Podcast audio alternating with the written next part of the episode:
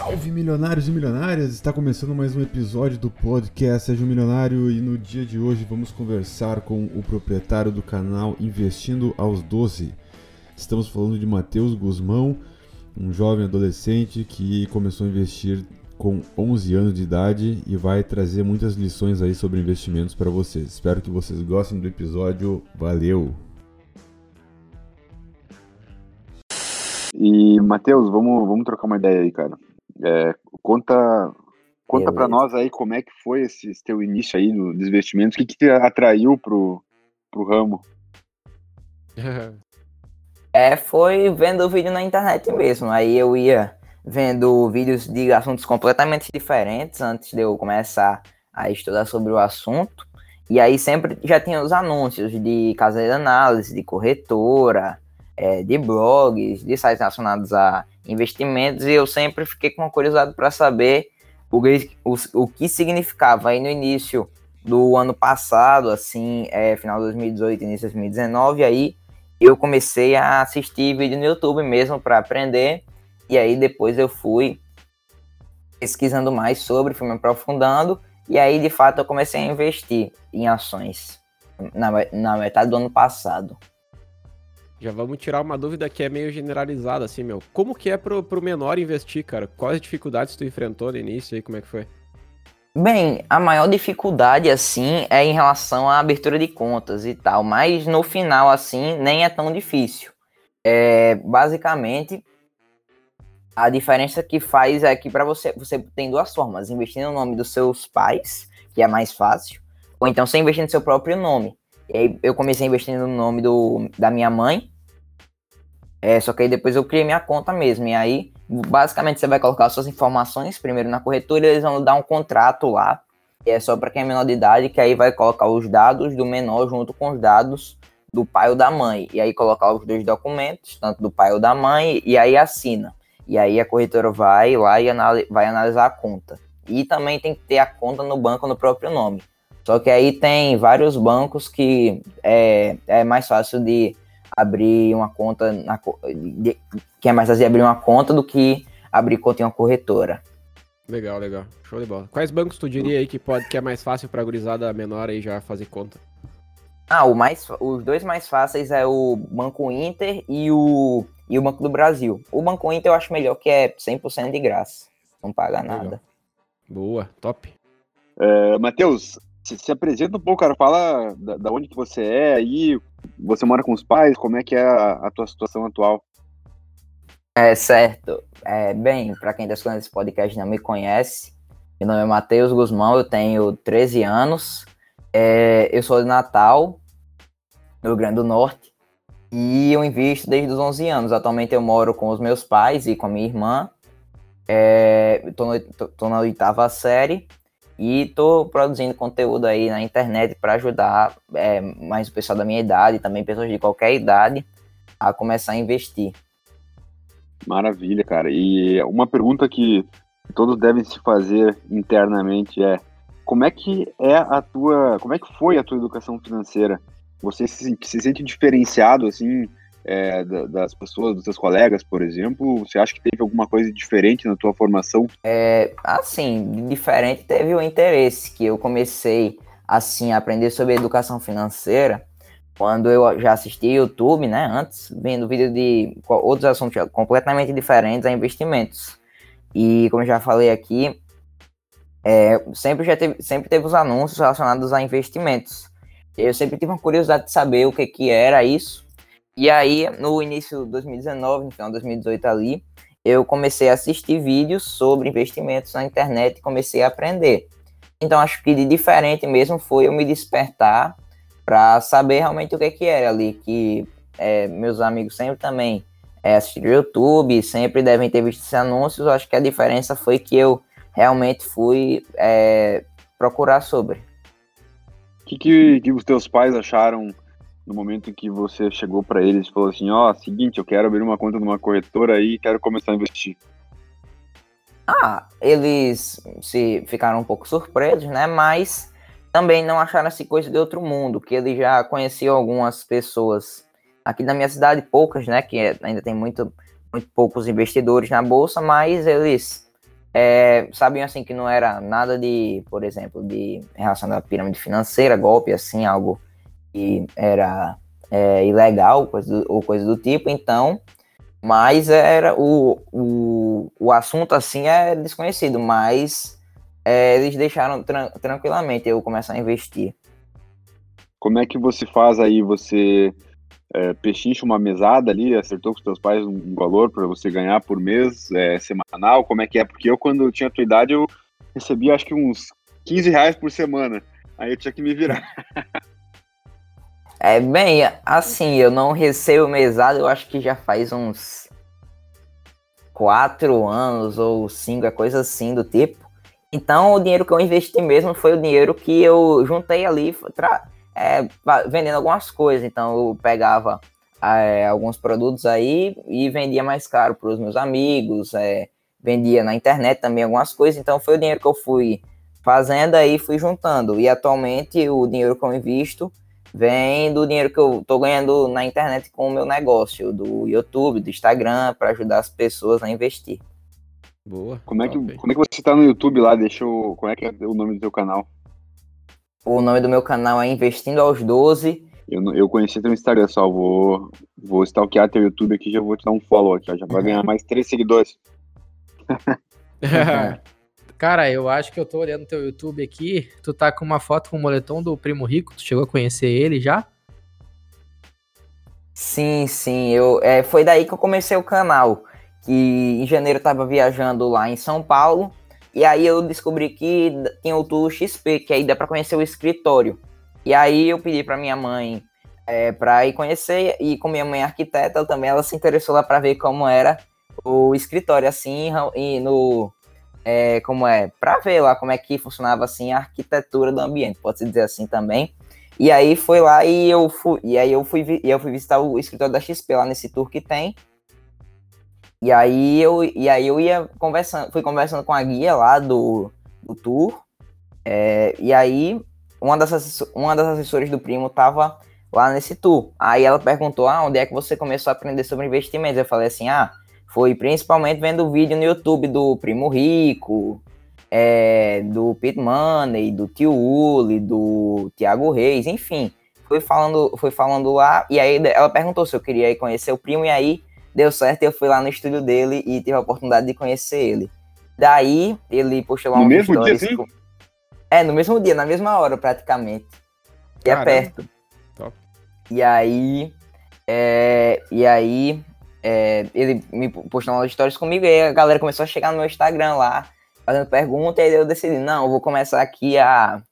É, vou começar aqui a criar conteúdo, que eu, antes eu já vinha buscando assim, fazer algum, alguns negócios. Aí eu tive fracasso e assim, não, isso aqui é uma baita oportunidade agora para eu começar a empreender em algo que eu gosto e também para produzir conteúdo na internet. E aí eu comecei. Quantos seguidores você tem já no YouTube? No YouTube tá com 1.600 e pouco. 1.650. E no Instagram. Isso, é, 1.650. E no Instagram tá uns 7.100, eu acho. Caramba, tá desenvolvendo Muito bom, rápido, né, cara? Tá. E, e, e, como é que tu faz as tuas edições ali? Você mesmo faz? Tá contratando alguém já? Como é que ficou essa parte? É, bem, no início eu, era eu que fazia tudo. É, só que aí foi, foi, Só que aí eu fui é, crescendo né, o número de seguidores, fui fazendo algumas lives e aí, aí atualmente quem faz os posts do Instagram é o pessoal da Marketing Impulse, principalmente Diego, um abraço para você, Diego, se você estiver escutando esse podcast aqui, quem edita os meus vídeos, eu também tenho um editor que é Furtado, da, que ele tem uma página de memes também sobre investimentos, arroba acionista da depressão. Um abraço para você também, Furtado, caso você esteja escutando esse podcast. Olha aí, cara, que legal. Aqui eu tô vendo o início do teu, do teu Instagram. Você fazia os posts aqui quando era o fundo preto com a letra verdinha, né? É, exatamente. Aham. E aí era eu mesmo que foi fazia. Evoluindo. É legal acompanhar isso, cara. Não só de, de, pessoas que falam sobre finanças, mas a evolução das pessoas dentro da, da, rede social, né? Porque todo mundo começa de um jeito. E aí a gente vai é. avançando ali, a gente vai vendo a evolução. Aí já mudou para um fundo verde, um negócio com mais imagens, mais figuras, e aí vai é. tendo mais vídeos, legal, legal. É, sobre teu teu modo de investir aí, Matheus, como é que é o, o teu pensamento? Já já fez trade? É, não, é, eu tive a sorte, pode-se dizer assim, de nunca ter feito day trading, né, do tipo. É, desde que eu comecei, assim, a acompanhar os investimentos, eu já comecei é, vendo, assim, é, influenciadores e lendo, é, e lendo, assim, artigos de sites que é, tinham uma filosofia mais voltada para ler investimentos no longo prazo. Então, isso me ajudou muito a não ir para o day trade. Então, eu sempre comecei já tendo um pensamento mais de longo prazo é, nos investimentos. Então, eu gosto, assim, de, em relação a ações, escolher boas empresas para me tornar sócio e que no longo prazo me tragam bons retornos, tanto em valorização quanto em dividendos. E também tenho é, um pouco de fundos imobiliários na minha carteira, diversifico nos Estados Unidos, que é muito importante no longo prazo, é, para você ganhar de qualquer forma, com a desvalorização do real, é, com as bolsas subindo lá fora e aqui no Brasil ficando parada, é importante você ter uma diversificação. E além disso, eu também tenho um pouco de caixa. E também, aqui já dando um jabá para quem quiser saber sobre a minha carteira, eu faço vídeo todo mês lá no YouTube, é, investindo na prática lá na série Guzmão em Ação. lá. Quem quiser assistir também, eu, eu também mostro como é que tá indo a carteira semanalmente no meu Telegram. Então, é assim que funciona, que eu também gosto de mostrar para a galera como é que funciona assim na prática para as pessoas eles não se assustarem com algum com algum evento que aconteceu, para ver também como eu é, como eu é, é, como eu me lidei com alguma coisa que aconteceu. Então é para o objetivo é mostrar para as pessoas como é que eu vou desenvolvendo a carteira na prática. Muito bom, cara. Qual foi o primeiro, o primeiro investimento que você teve? O que, que você comprou, a primeira coisa? Ah, o primeiro investimento que eu fiz foi é, nas ações da Fleury, da B2W e da, do Banco Inter. Atualmente só tenho dessas três Fleury e junto a isso também investi no fundo imobiliário ABCP11, que hoje em dia eu também não tenho mais. Pagou DARF? Oi? Não, ainda bem que não. Esse é holder raiz, né, meu? é. Holder raiz. Cara, boa, legal.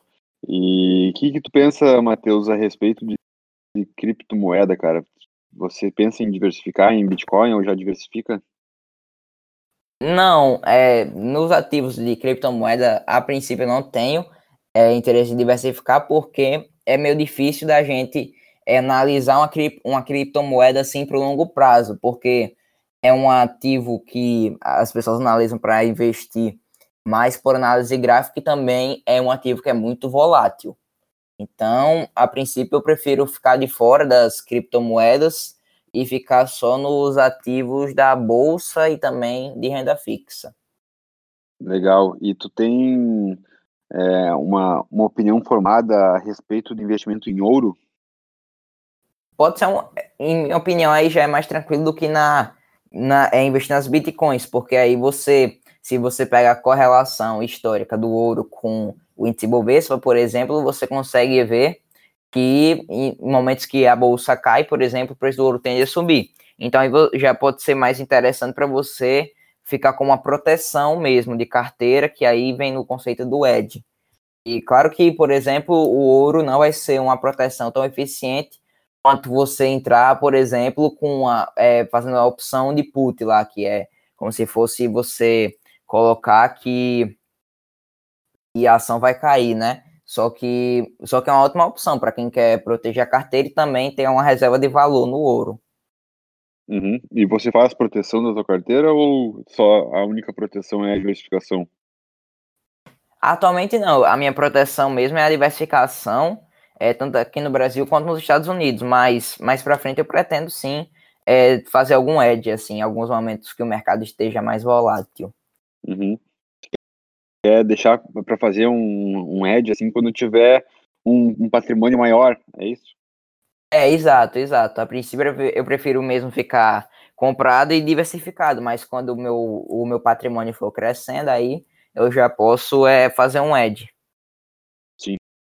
E você tem uma, alguma diversificação ideal em, em porcentagem que você faz da tua carteira? Eu sei que você trata disso nas tuas uh, nas suas aparições nas outras redes sociais, Mas explica um pouco aí pro pessoal que vai ouvir o podcast, como é que, que você vê em termos de Eu busco, assim, ter por volta de 60% ali, um pouco a mais, um pouco a menos, é, em ações aqui do Brasil. Aí, nos outros 40%, aí eu vou, vou buscar ter por volta ali de 20% nos Estados Unidos, é 15% de fundos imobiliários e os outros 5 em caixa mesmo, ali em renda fixa.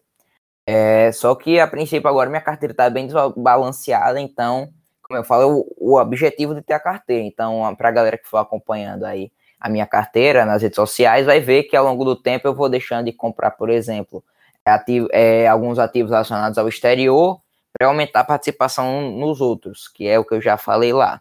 Então, essa assim a minha meta é deixar é, as porcentagens. Um, é a maior parte em ações no Brasil, um pouco em fundos imobiliários, também um pouco nos Estados Unidos e bem pouquinho em renda fixa.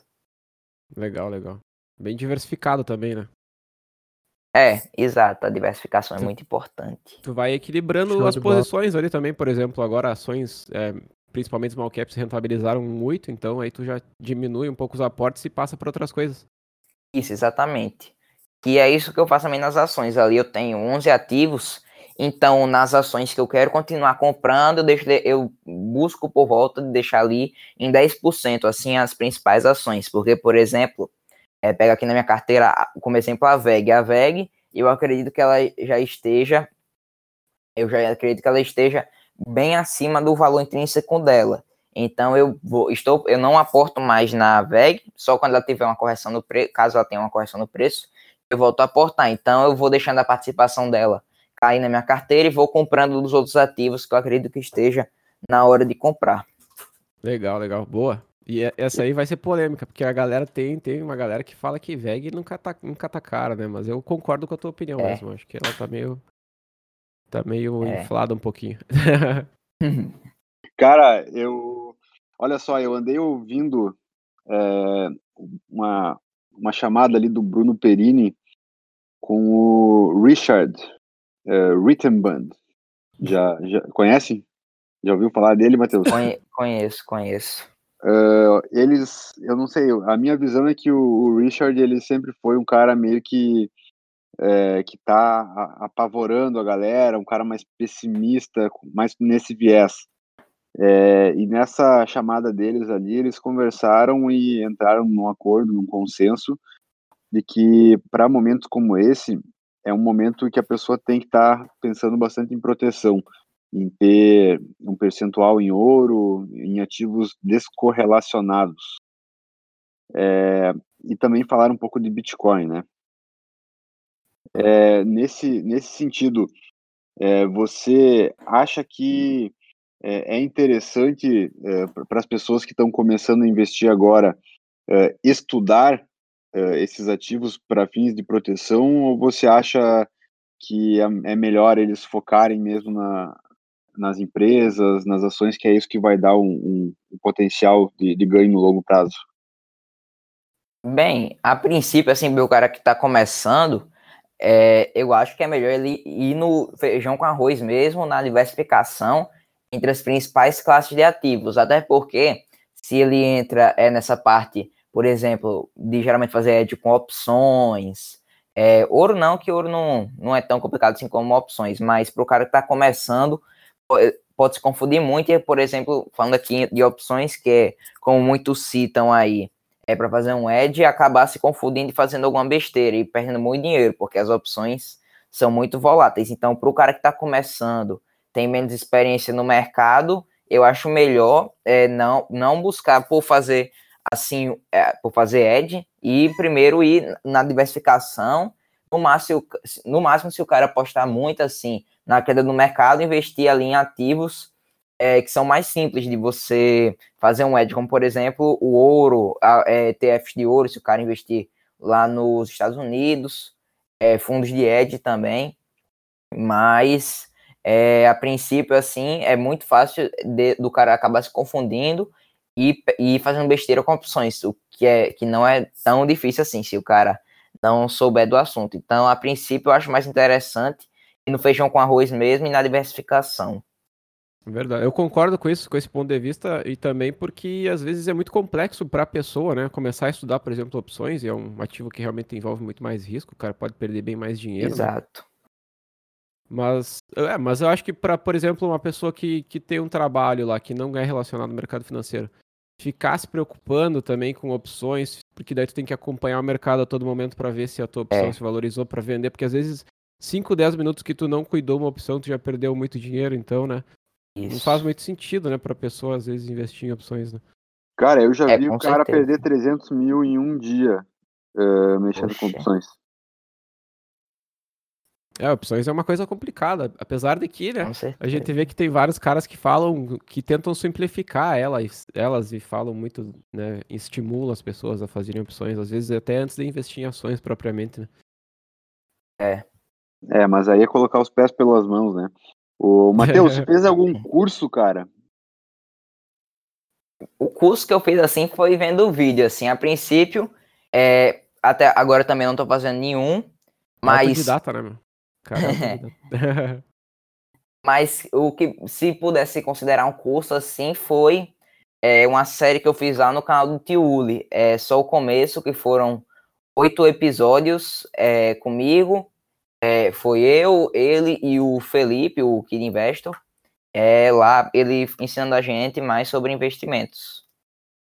Massa. Legal. Show de bola. E o que, que tu pensa pro, pro, pro futuro, assim? Você, óbvio, tem a, uma caminhada ainda para terminar o, o teu estudo básico, terminar ali o ensino médio, é, mas você tem alguma ideia do, do, que fazer na sequência? Ah, é, depois de eu completar o meu ensino médio, pretendo fazer faculdade ou de Economia ou Administração em São Paulo para seguir uma carreira no mercado financeiro. Então, eu pretendo tirar a CNPI para ser analista e depois ia tirar é, CGA para ser gestor de ativos e aí poder ter uma gestora ou então é, porque tendo essas, essas certificações você tem uma liberdade bem maior para empreender no mercado financeiro então é isso que eu pretendo fazer é, depois de concluir meu ensino top e você já pensou se vai ser analista é, técnico ou fundamentalista É, eu pretendo ser o analista pleno, né? Que é o que tira o CNPI em ambos, mas a princípio, agora eu não sei. É, praticamente, eu não sei nada sobre análise técnica, assim, sou 100% fundamentalista e é isso que eu vou também pretender é, seguir para minha carreira, de ser fundamentalista sempre. Cara, eu vou te dar um dado aqui, ó. Eu, eu, eu, sei, eu sou uma pessoa que, na minha opinião, eu não acredito muito é, que uma análise técnica vai te levar longe como uma análise fundamentalista te levaria, tá? Mas uh, a carteira recomendada, por exemplo, de análise técnica da XP, é, cara, na grande maioria das vezes ela perde para o Ibovespa. Então, não, tu concorda que não faz sentido uma pessoa investir numa carteira é, gastando dinheiro com corretagem e ficar mexendo na carteira se ela com pode certeza. simplesmente estar comprada em Bovespa e deixar o rendimento surgir? Com certeza, concordo com você. É, muitas vezes também, para quem não trabalha diretamente no mercado financeiro, que nem, esse, que nem o Jonathan falou aqui em relação a opções, é, não sei se foi o Jonathan ou, ou, ou, ou o Felipe, mas enfim, para quem trabalha, para quem não trabalha no mercado financeiro também, continua sendo muito melhor ser fundamentalista, que para o cara ficar fazendo ali análise técnica semanalmente é, e tendo que ficar comprando e vendendo ações também não é tão é, bom quanto, como você citou aqui o exemplo, é, é, tem o ETF, por exemplo, o BOVA 11, que na rentabilidade histórica rendeu 6,5% ao ano, que é mais que três vezes a Selic. Então, muitas vezes acaba, é melhor o cara ir no básico dos investimentos, que às vezes até ganha mais do que o super avançado da análise técnica. Como você citou aí, muitas vezes a carteira da XP de análise técnica perde para o Ibovespa. E já que a gente entrou nessa conversa aí, Matheus, diz uma coisa. O que, que tu acha que leva as pessoas, na maioria das vezes, a operar opções ou entrar nessas opções binárias, essas coisas, né? Que geralmente a gente sabe que demandam mais conhecimento técnico no mercado financeiro, mas as pessoas entram com mais facilidade até mesmo do que fazer o, feijão com arroz, como tu disse. Muitas vezes, é, eu acho que é pela ganância, assim, e também pela falta de conhecimento, principalmente nas opções binárias. Muita gente que entra nas, nas opções binárias é porque não conhece, por exemplo, o mercado de ações. É porque o que, é que acontece nas opções binárias? Inclusive, saiu uma matéria ontem, eu não me lembro de qual foi o site, mas que a IQ Option, que é a principal corretora aí dessas, a corretora, pode dizer assim, né? Dessas opções binárias, é, que está sendo acusada aí de ser um esquema de marketing multinível, que o povo que faz curso ensinando isso é ganham com as perdas. Então, é. isso às vezes acaba sendo muito pelas pessoas que têm ganância, assim, que acreditam que realmente vão conseguir ganhar muito dinheiro em pouco tempo, que é impossível. É, e também é por falta de conhecimento, né? Que muitas vezes não, não conhecem, acham que realmente é, funcionam, e tanto que a, nem a, CVM, por exemplo, não tem nenhuma lei, é, nenhuma lei sobre opções binárias aqui no Brasil. Então, é como se as opções binárias aqui no Brasil ainda fossem ilegais. E, então, muitas vezes por isso que as pessoas acabam indo para o caminho das opções binárias. Mas, é, em relação às opções, muitas vezes é porque as pessoas é, querem ter um ganho bem maior é, do que investir somente em ações e acabam indo para as opções. Só que muitas vezes as pessoas saem com um prejuízo muito alto e aí acabam indo para as ações, né? Mas quem consegue operar bem nas opções da, da bolsa em si, consegue se dar muito bem, só que não é tão fácil assim. Sim, eu é acho que principalmente isso aí, vai lá um cara que de repente estudou muito tempo e ganhou, e aí ele posta e as outras pessoas acham que também vai ser fácil, que qualquer um pode fazer. É, e nessas opções binárias, cara, é, eu acho que realmente faz sentido essa tese da pirâmide aí, porque se for ver, tem vários caras que vendem ali as, a, as meio que respostas prontas, né? Ah, tu vai, compra aqui, não sei o que, e vende aqui, daí o cara ganha, né? Aí daí tu vende aqui, vende é. aqui. Então é, é muito esquematizado, assim, muito estranho. E é aquela velha história, né, cara? Uh, as pessoas elas começam a investir porque elas falam, ah, mas o fulaninho ali, primo do meu primo, tá ganhando, então eu vou ganhar também, é. né? Exatamente, é sempre assim. E a mesma e que nem você falou, em pirâmides, né, cara? É exato, é que nem você falou. É, muitas pirâmides vende, se vendem assim, falando que são de é, traders de opções binárias, de criptomoedas. Só que não são nada disso, o cara só tá pegando ali o dinheiro do, do povo que tá entrando na pirâmide, dando uma rentabilidade fake, depois some com todo o dinheiro. Exato, exato. E depois as pessoas ainda ficam com aquela impressão de que o mercado financeiro é ruim, né, cara? É um problema. É exato, exatamente. Isso que suja a imagem do mercado financeiro. É. Com essa e, Matheus, tava olhando aqui no teu, no teu canal no YouTube, o teu último vídeo foi como analisar ações no Status Invest. Uh, tu pode contar aí para nós como que tu faz para analisar uma, as, as empresas que tu escolhe e também se tu, por exemplo, foca mais em empresas uh, com potencial de rendimento ou, com, ou focando em dividendos? É, bem, como eu, eu, eu analiso minha ação assim, levando é, quatro critérios, pode-se falar assim, que é os números da empresa, então relacionado ali a indicadores, né, é, números relacionados mais a DRE, aí saúde financeira, que aí eu vou olhar para as finanças da empresa, também para o patrimônio, então aí já entra a parte dos balanços patrimoniais, é, aí eu olho também o mercado que a empresa está inserido, né? Os negócios, o que, que a empresa faz, como é que ela gera renda. E também, por último, assim, eu olho a governança da empresa. Então, ali eu vou olhar é, relacionado mais à história da empresa, como é que está a governança atualmente, é, quais são as estratégias dessa empresa, como ela performa ao longo do tempo. Então, é, basicamente, são esses quatro pontos que eu levo em consideração. É claro que os nomes assim não estão muito bem definidos, mas uhum. é, vou ajeitando isso ao longo do tempo. E em relação a é, ganho com rendimento ou dividendos, eu busco ter os dois assim em ações. Então, por exemplo, se eu tenho, vou citar aqui como exemplo, a ação da minha carteira, a Santos Brasil. A Santos Brasil atualmente não paga, de, de, praticamente não paga, paga dividendos muito baixos. Então, meu objetivo é, com essas ações, ter valorização e no futuro via ganhar dividendos, mas eu tenho bastante ações assim na minha carteira que já pagam bons dividendos no curto prazo, que eu acredito que, essa, que tanto a valorização quanto os dividendos é, são ótimas formas de se, é, de se ter ganho é, nos investimentos, na renda variável. Legal, legal. É uma estratégia que aproveita o bom dos dois, né, cara? Tá... Exato. Perfeito.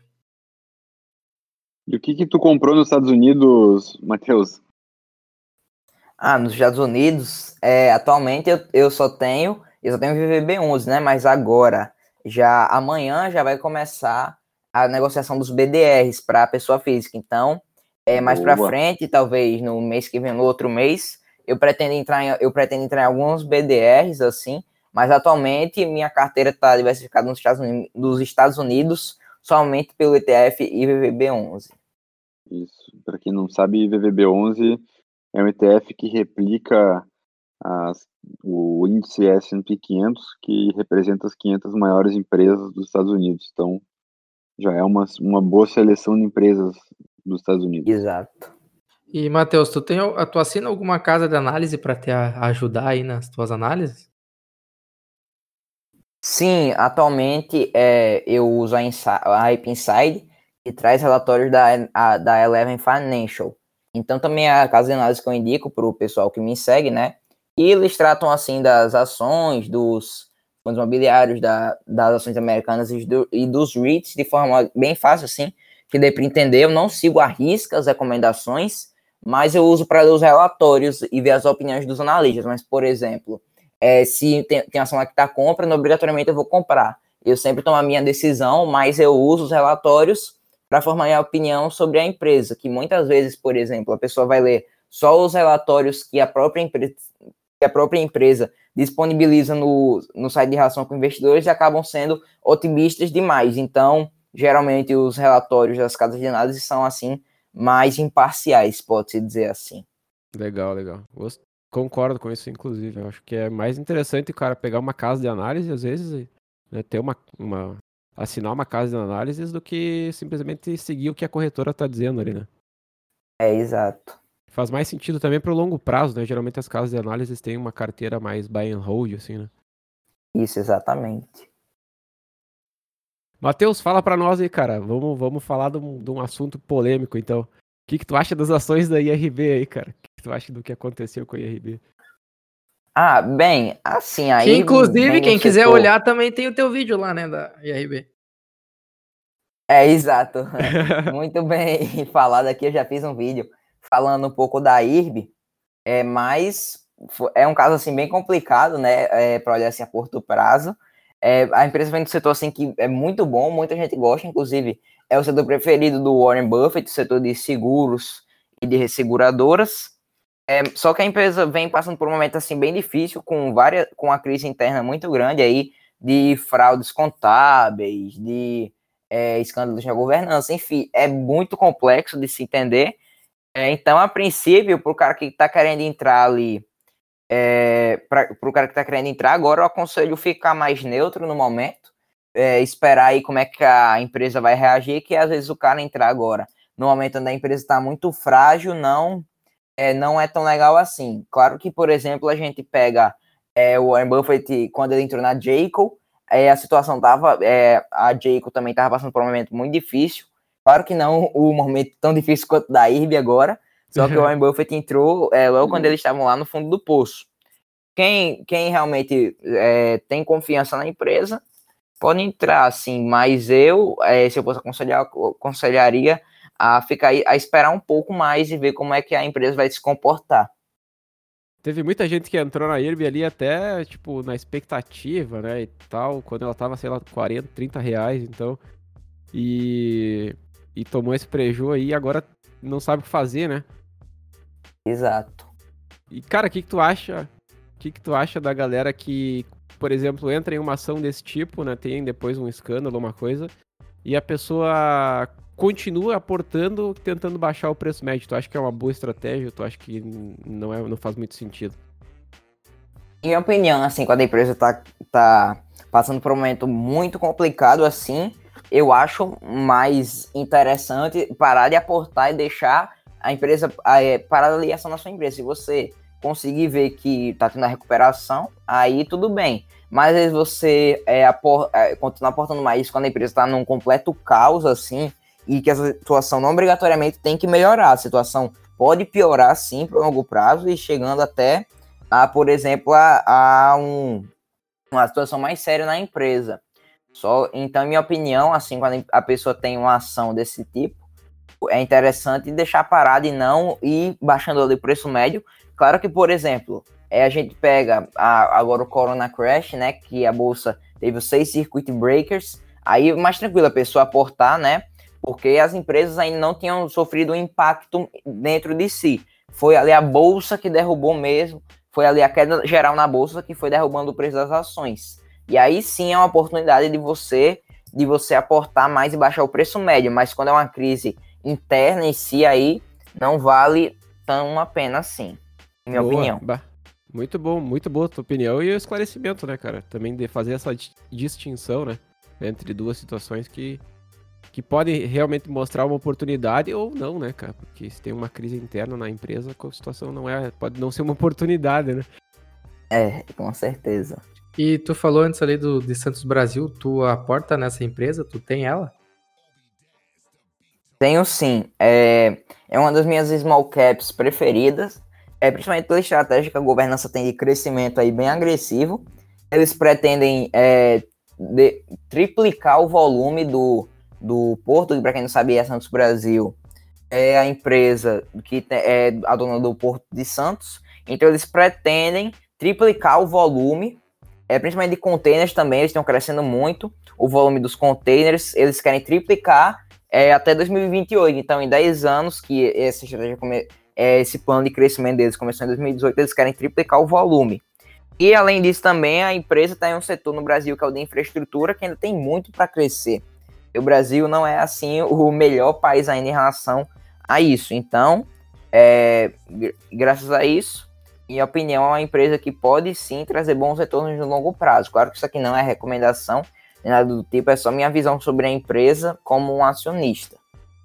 É importante destacar que nada do que a gente fala aqui é recomendação de compra ou de venda, simplesmente é a nossa opinião aqui, né? Conversando. Com certeza. Fala, Barreto, Boa, tá, muito, tá muito quieto aí, meu. Tô só ouvindo, cara. Eu tô meio, tô meio impressionado aqui, o cara com 13 anos sabendo disso, cara. Eu só sabia jogar CS. Tu joga online, Matheus?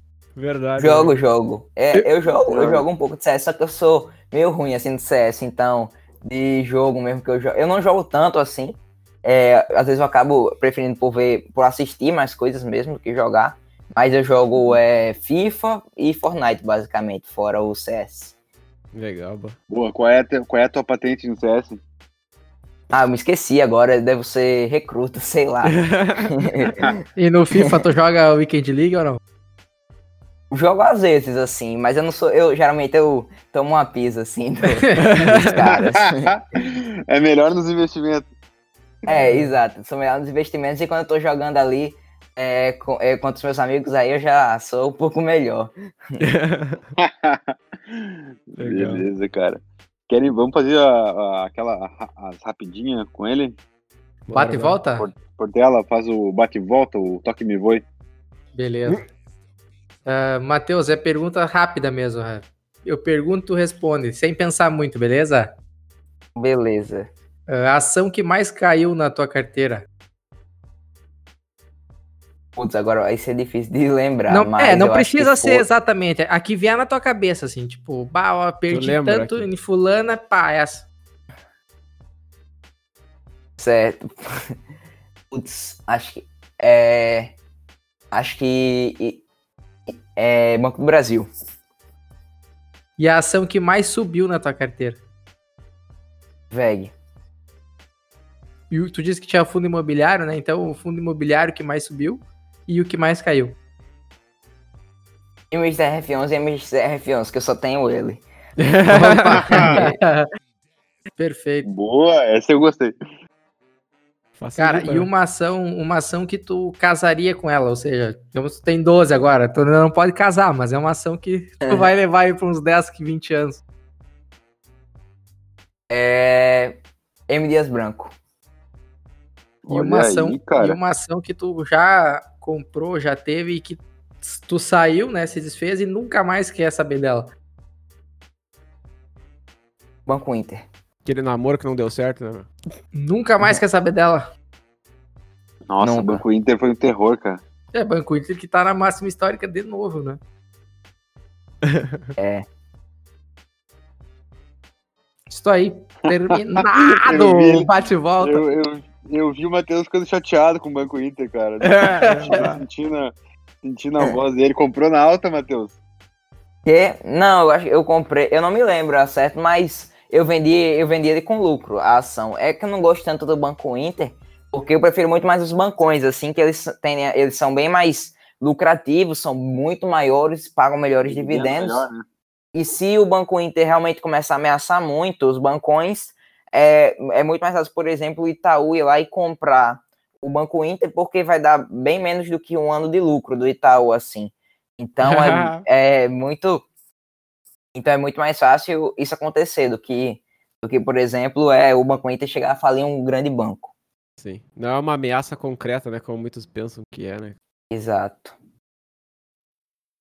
Matheus, muito obrigado pela tua participação. Tenho certeza que inspirou e vai inspirar ainda muita gente a, a seguir firme nos investimentos. É, fala pro pessoal aí tuas redes sociais para te seguirem aí consumir teu conteúdo. É, beleza, eu que agradeço aqui o convite, Eduardo, também ao Jonathan, o Felipe. Muito obrigado pela oportunidade de estar aqui é, tendo esse bate-papo com vocês. Mas as minhas redes sociais é, são o Instagram, é arroba é, e no YouTube é Investidores 12. Se procurar lá, acha. Vai ser o primeiro vídeo, então, o primeiro canal lá que vai aparecer. Boa. Lembrando que o Matheus dele é sem H, viu, pessoal? É, é exato, Mateus, é sem H, sem H. Sem H. Boa. E você também aproveite para nos seguir nas redes sociais, no, no Instagram, seja um milionário off, e também no nosso YouTube com bastante conteúdo aí para vocês que estão uh, ingressando, começando a engatinhar aí no mercado financeiro, muita coisa boa ainda está por vir também. Valeu, Matheus, pela presença aí, cara. Deu para ver que tu, com a tua idade, aí, tá com muito conhecimento e, cara, só sucesso para ti. É Obrigado. isso aí, galera. Valeu aí para todos que ouviram. Valeu, Matheus, pela presença. Realmente foi, foi muito legal conversar contigo, cara. E meus parabéns mais uma vez aí pela tua visão, né? Com certeza será o próximo Buffett brasileiro aí.